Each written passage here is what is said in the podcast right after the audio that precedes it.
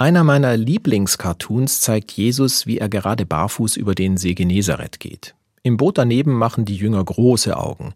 Nur einer mit hinterhältiger Visage leert Spülmittel in den See. Offensichtlich will er die Oberflächenspannung des Wassers und somit auch den Gag des Wunders zerstören.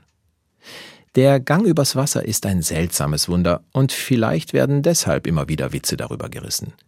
Ich könnte mir gut vorstellen, dass es wieder mal weniger um den Wahrheitsgehalt als vielmehr um den Sinn hinter der Erzählung geht. Spannend finde ich den Beginn der Geschichte. Da sagt Jesus zu den Jüngern, fahrt ihr schon mal alleine voraus. Ich glaube, Jesus möchte, dass seine Jünger selbstständiger werden. Irgendwann sollen sie auch mal ohne ihn klarkommen, genau wie auch wir heute ohne seine Ausstrahlung und Wunderkraft auskommen müssen.